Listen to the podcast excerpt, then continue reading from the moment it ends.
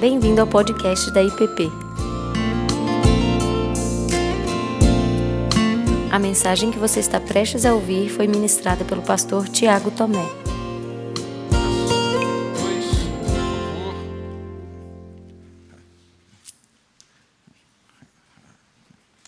Deixa aberto aí Lucas 2. Daqui a pouquinho a gente vai ler, a partir do verso 8.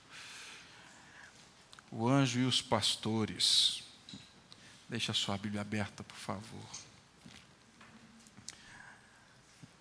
Bem, meus irmãos, nada mais natural do que alegria é, com o nascimento, com a chegada de uma criança, certo?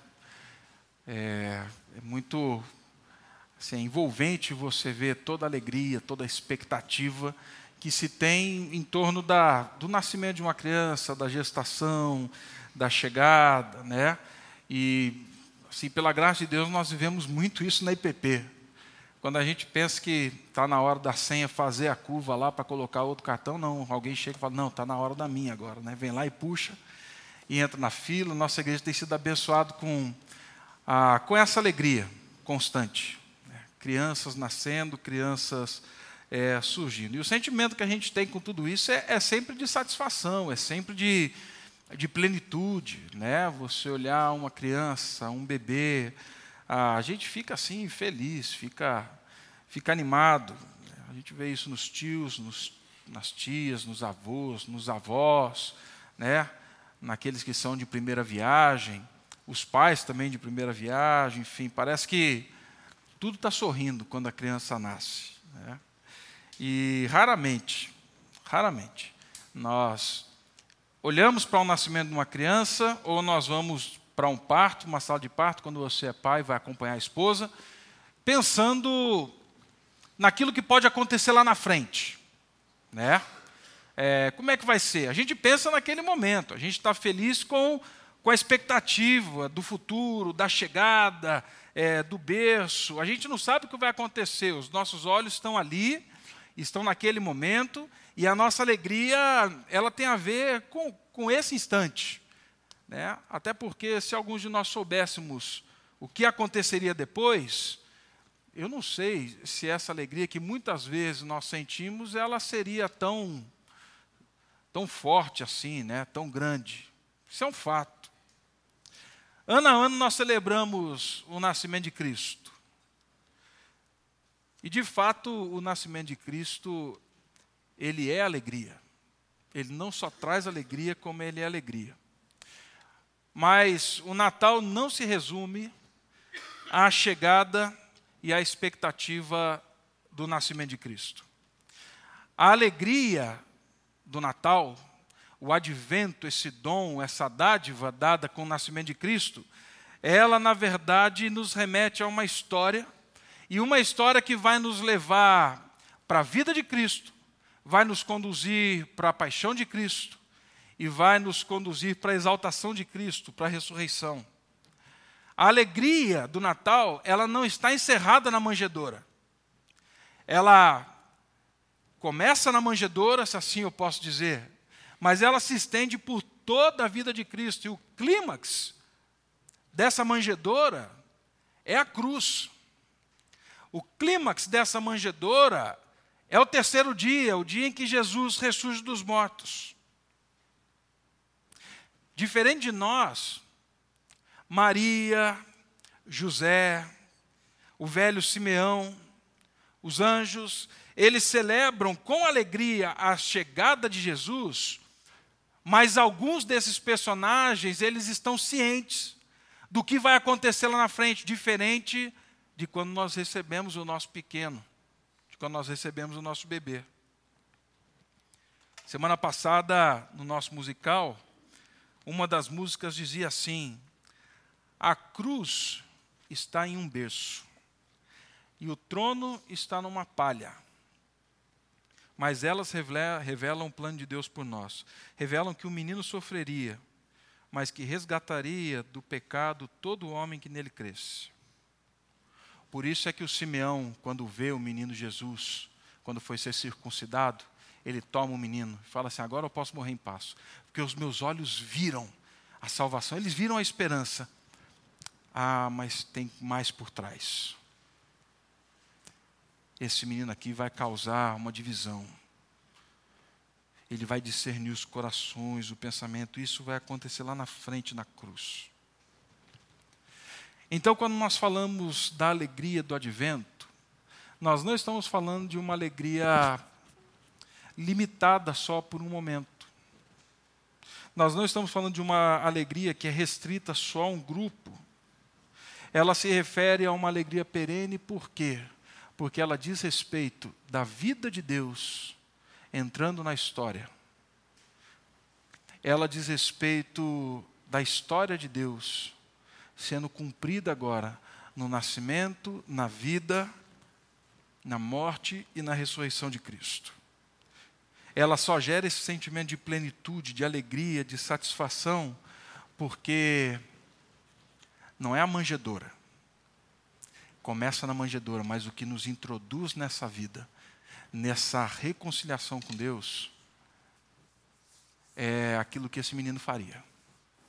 O que ele fez na cruz. Foi o que Deus fez quando ressuscitou dos mortos. E o anúncio dos anjos nos lembra muito essa verdade.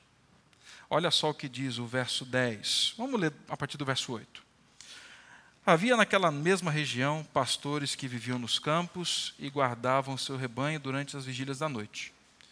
E o anjo do Senhor desceu onde eles estavam, e a glória do Senhor brilhou ao redor deles, e ficaram tomados de grande temor. O anjo, porém, lhes disse: Não temais, Eis aqui vos trago boa nova de grande alegria, que o será para todo o povo. É que hoje vos nasceu na cidade de Davi o Salvador, que é Cristo o Senhor. E isso vos servirá de sinal. Encontrareis uma criança envolta em faixas e deitada em manjedoura. E subitamente apareceu com um anjo uma multidão da milícia celestial, louvando a Deus, dizendo: Glória a Deus nas maiores alturas e paz na terra entre os homens a quem ele quer bem. Esse anúncio ele nos fala de pelo menos duas realidades. Duas realidades que tornam essa alegria perene, que ela não é passageira pelas circunstâncias que poderiam vir ou que virão. Duas circunstâncias que tornam a alegria do advento uma alegria perene primeira delas é algo que a gente cantou na semana passada e que eu tenho que relembrar. A alegria do advento é fruto da presença de Deus encarnada entre nós. É fruto da presença de Deus encarnada entre nós. O anúncio dos anjos parece que parece que remonta todo o drama das escrituras numa única frase, quando o anjo fala assim: é que hoje vos nasceu na cidade de Davi o Salvador, que é Cristo o Senhor. Parece que nessa única frase é remontada toda a história. Ele vai lembrar da presença de Deus. Isso daqui nos remete ao começo da história. Quando nós vemos Deus criando todas as coisas, cria o homem à sua imagem e semelhança. Nessa história, na viração do dia, numa brisa suave, na viração do dia, Deus estava presente, não era surpresa, porque isso fazia parte do relacionamento do homem e da mulher. Deus caminhava com eles no meio do jardim, pelo jardim. Na história, nós sabemos que o homem toma a decisão, e a decisão é pelo pecado, a decisão é por se afastar de Deus. Ele quer ser Deus. Ele quer ser como Deus. Fruto disso é que a presença se torna distante. O homem agora procura se esconder, mas não tem jeito de se esconder de Deus. Ele sai do jardim, como vocês sabem, a história segue. Nós vemos a humanidade se afundando no pecado, e parece que ao longo de Gênesis nós vemos Deus vivendo um luto. O luto é porque a presença dele era vida. A presença dele é que sustentava a perspectiva de todas as coisas.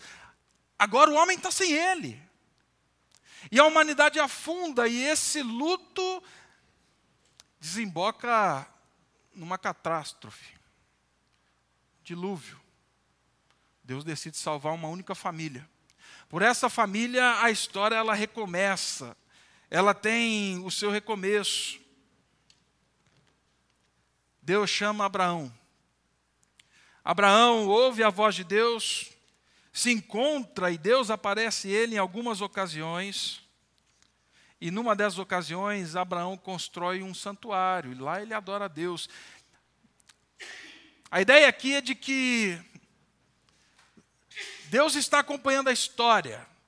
Aqui foi um local onde eu me encontrei com Deus. Um santuário, um senso da presença divina na terra prometida. Esse tema da presença de Deus, ele continua.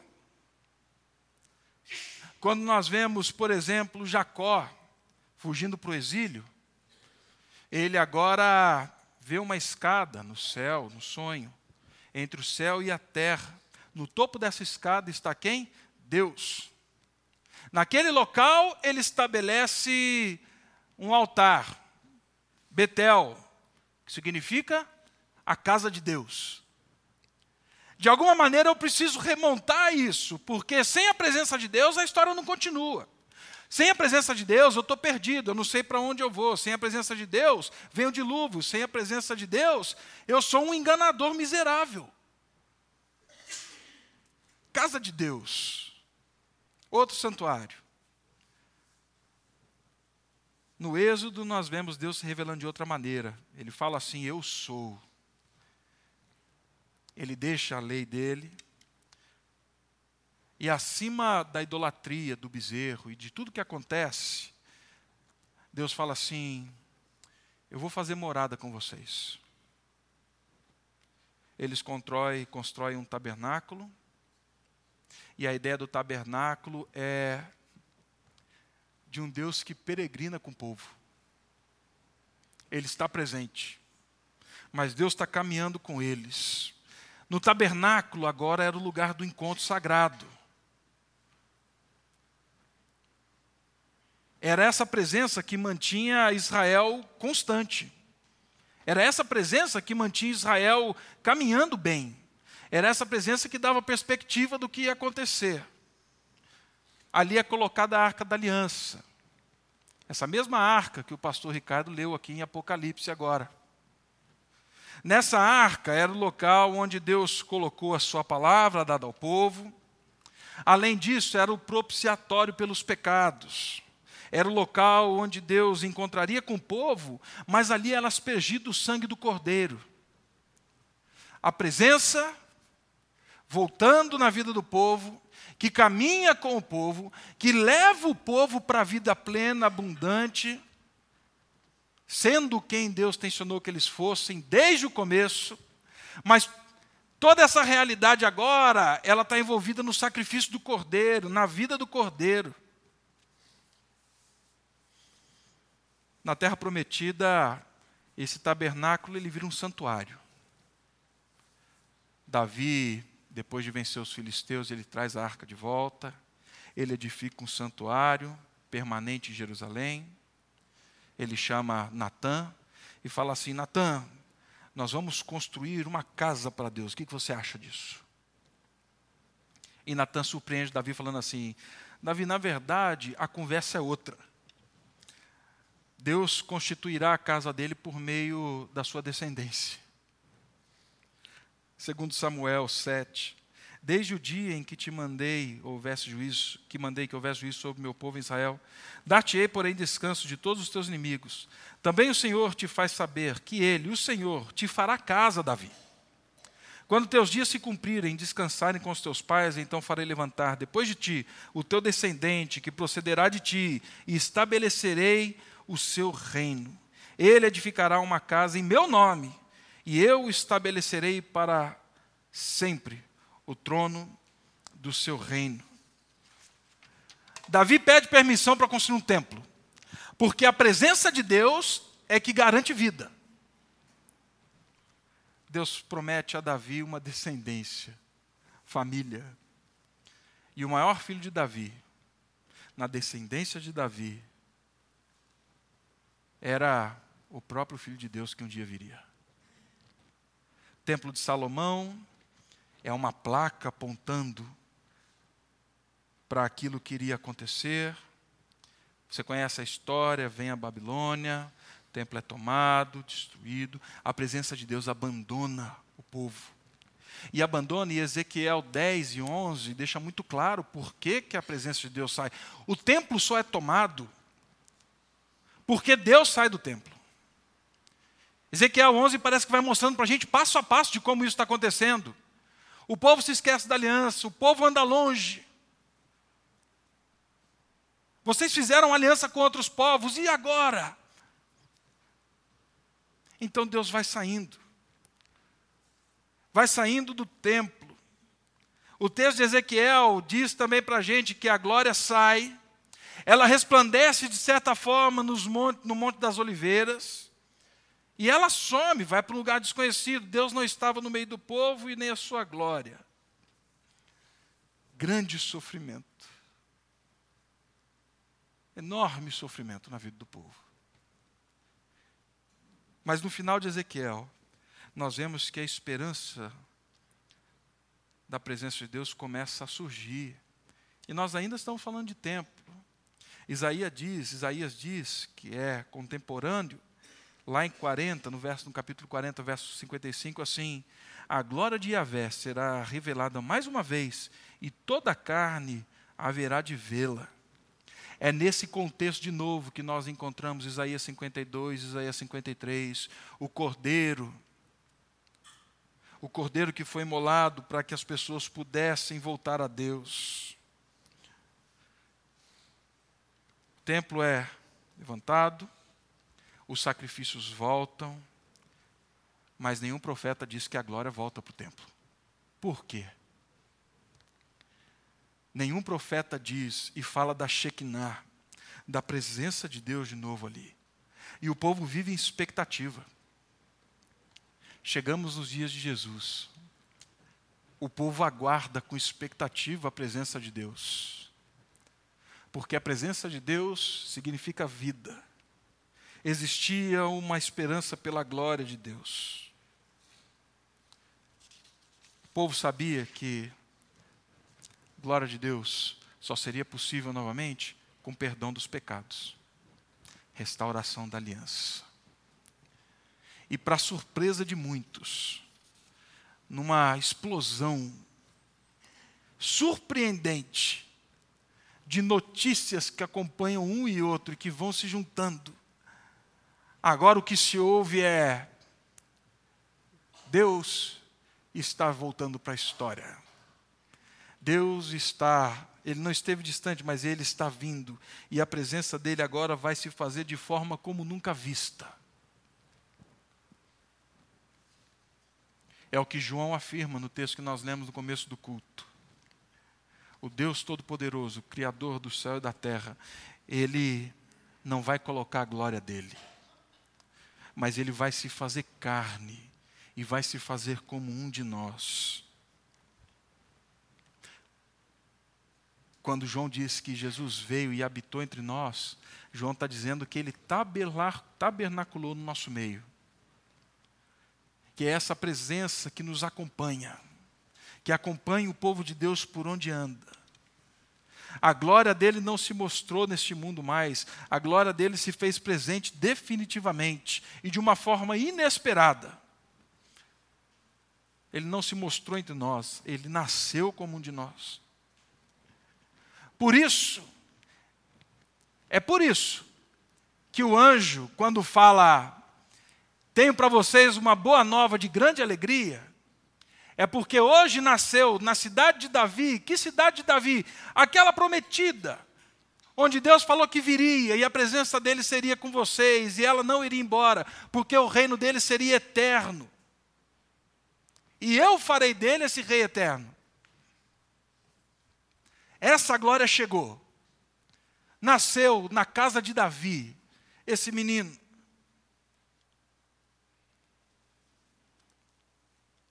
É de grande alegria porque é verdade encarnada, é graça encarnada. É de grande alegria porque Ele mesmo disse para mim e para você: Eu estou com você todos os dias até a consumação dos séculos. É de grande alegria, porque não existe nada que eu e você possamos passar que o nosso sumo sacerdote não passou e não possa se compadecer e não possa redimir. É de grande alegria porque nada na história muda esse fato. Deus em Cristo Jesus está conosco. Por isso, na semana passada, no nosso musical, nós demos tanta ênfase nisso. Não há necessidade de viver tateando em busca de Deus. Não há necessidade de ficar peregrinando, por quê? Porque Ele fez a peregrinação até nós é de grande alegria, porque vocês jamais conseguiriam segurar a presença dele com templos. Ele veio e ele se fez habitação no nosso meio. Saber que Deus está conosco em todos os momentos muda muito o cenário e as circunstâncias. Porque, diferente de quando nós não tínhamos Cristo, nós não sabemos o final da história, com Ele nós sabemos. Ainda com dor, ainda com sofrimento, nós sabemos. Então a alegria se revela como algo perene. Ela traz paz, ela traz esperança. Porque Deus está conosco e Ele fez isso definitivamente quando Cristo encarna. Mas o segundo aspecto dessa alegria do advento não é só porque ele veio e encarnou, mas é a maneira como ele se apresenta. É que hoje na cidade de Davi vos nasceu o Salvador. Vos nasceu o Salvador.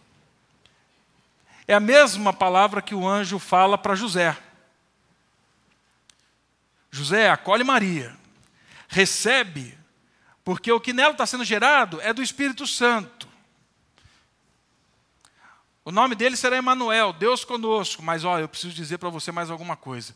Você vai colocar o nome dele de Jesus. Porque ele salvará o seu povo dos seus pecados. Ele não fala de outra realidade. Ele vai salvar o povo dos seus pecados. Quando o anjo diz, eu trago boa nova de grande alegria, ele está falando do Salvador. E, gente, nessa única frase tem muita coisa. Porque ela revela primeiro a nossa natureza, quem nós somos. Ela revela a nossa condição, a minha a sua condição. Só precisa de Salvador quem está condenado. Só precisa de Salvador quem está perdido. Só precisa de Salvador quem está no buraco, quem está afundado, quem está morrendo. Quem não vive essa realidade de desespero não precisa de um Salvador. Não precisa de uma mão forte que venha e que livre. Só necessita de Salvador quem se vê em grande perigo, quem não dá conta da continuidade da vida. Ele está falando para eles. Ele sabia. Mas ele veio porque ele é o Salvador. Ele sabe da condição de vocês. Ele sabe da condição de todos, porque essa notícia é para todos. É mais ou menos aquilo que Paulo fala lá em Efésios 2. Nós estávamos mortos. É o que Paulo deixa muito claro em Romanos 3, 23 que todos pecaram, todos estão destituídos da glória, da presença de Deus. Mas o anúncio também coloca em perspectiva as coisas. É alegria porque não só mostra para mim a realidade em que o pecado me colocou, que é a realidade que eu preciso de salvação. Mas fala do que ele fez, fala do que ele iria fazer. Quando fala, nasceu hoje o Salvador, ele está falando que a reconciliação com Deus agora era possível. E a reconciliação não era porque nós vimos o bebezinho bonitinho numa manjedoura, num presépiozinho onde tinha um boizinho quietinho. Não era isso não, gente. A salvação era possível e a reconciliação era possível pelo sangue da cruz que viria. E aí nós pensamos muitas vezes que a paixão de Cristo começa só quando ele é traído. Não. A paixão de Cristo começa num instante em que ele é gestado no ventre de Maria. Dos pais da igreja, Bernardo de Claraval, ele diz que na glória, Deus tinha tudo poder, riquezas. A única coisa que ele não tinha na glória, sabe o que era? A pobreza, a dor, o sofrimento e o pecado. Quando essas coisas entram na história do eterno, se assim eu posso dizer, no momento em que ele nasce. A paixão de Cristo começa ali. A história da nossa salvação começa exatamente ali, a nossa reconciliação começa exatamente ali. É pelo sangue daquele menino. E eles são não só nos reconcilia, como Paulo diz lá em 2 Coríntios capítulo 5, do verso 18 até o 21, mas ele também nos dá vida e nos dá vida em abundância. Ele nos salva da morte e ele nos transporta para a vida. Ele nos tira das prisões e das cadeias que nós mesmos criamos, que nós mesmos corremos atrás, e nos coloca agora numa outra realidade a realidade do reino de Deus. Mas, ele nos salva da falta de identidade. Ele nos reconcilia, ele nos dá vida abundante e ele agora nos concede identidade verdadeira. É o que o João diz no texto que nós lemos, no começo do culto. Ele veio para os que eram seus, mas os seus não o receberam. Mas a todos quantos o receberam, o quê? Deus lhe deu-lhes o poder de serem feitos filhos de Deus. A criança que nasce é um dom, é alegria, porque ela nos concede essa identidade. Porque agora, por meio dele, nós não somos estranhos a Deus. É por meio dele que nós somos chamados filhos de Deus. Gênesis voltando na história, parece, né? Agora, minha identidade, que foi perdida com o pecado, lá no começo, ela é restaurada. E agora Deus está conosco, porque Ele nasceu, e isso é motivo de alegria plena e abundante.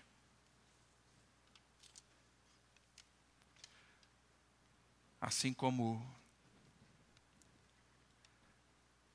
a presença de Deus, a Shekinah, era com o povo, agora em Cristo é conosco.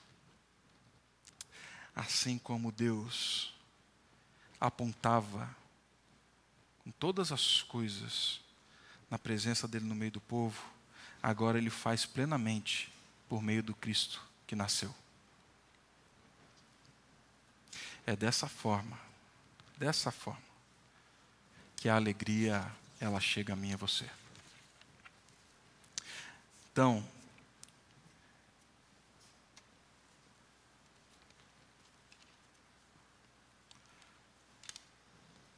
saiba que,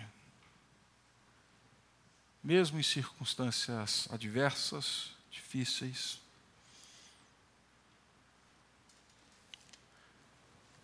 você não precisa ficar mais temeroso. Será que Deus está aqui? Deus está conosco. E esse é um motivo de grande alegria que deve nos conduzir por meio das adversidades.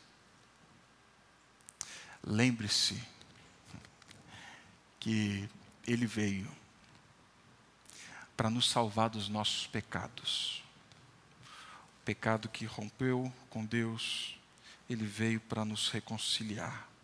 O pecado que trouxe morte, Ele veio para nos dar vida e abundância. O pecado que me levou a uma confusão da minha identidade. Agora ele veio para falar assim: farei de vocês meus filhos. É como ouvimos lá atrás no Êxodo: vocês serão meu povo e eu serei o Deus de vocês. Eu libertarei vocês por meio do menino que nasceu. Então, meu irmão, louve a Deus e não deixe que nada abale a alegria da presença do Deus conosco.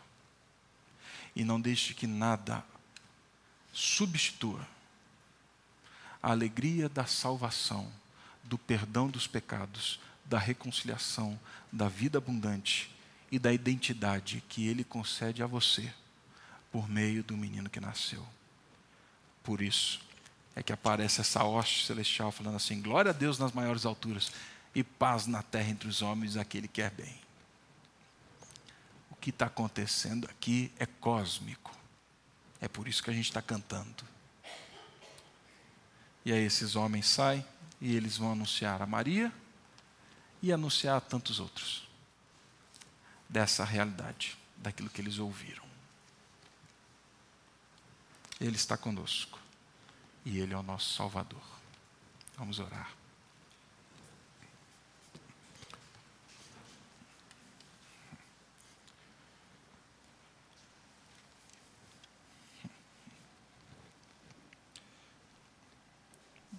Pai Santo, é.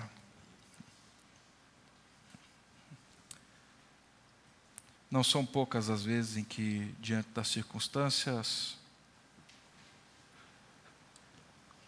a alegria parece ir embora, o que toma conta de nós é apreensão, medo, angústia, desesperança. Mas aquela noite, o Senhor trouxe à luz tudo aquilo que tinha falado, prometido. E no teu filho Jesus, o Senhor restaurou toda a história. E graciosamente nos deu da tua presença, e uma presença que não se extinguirá, uma presença que não irá embora, algo constante, e mais, o Senhor também se fez presente no nosso meio, revelando a tua glória, mas assumindo sobre si a culpa, a condenação e o mal do pecado. E assim o Senhor nos deu caminho de novo ao Pai nos reconciliando com Ele, reconciliando todas as coisas por meio do sangue do Teu Filho. O Senhor também nos deu, por meio de Cristo, vida abundante, de forma que não precisamos mais viver escravos daquilo que nos prendia, da ira, da inveja, da mágoa, da raiva o Senhor também nos concedeu identidade, nos trazendo de volta e reafirmando que nele somos feitos filhos do Senhor.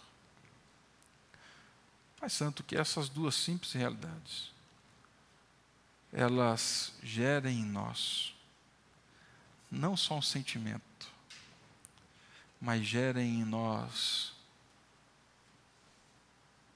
um jeito de viver, uma forma de viver que expressa a alegria de quem conhece a verdadeira história, o verdadeiro Deus.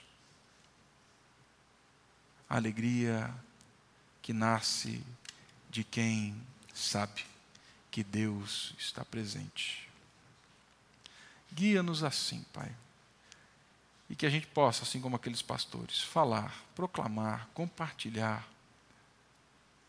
dessa notícia que não nos foi dada, mas da qual fomos alvo. Da notícia que nos salvou e que mudou toda a realidade da nossa existência. No nome do teu filho Jesus é que oramos. Amém. Você acabou de ouvir o podcast da IPP. Para saber mais, acesse nossa página em www.ippdf.com.br.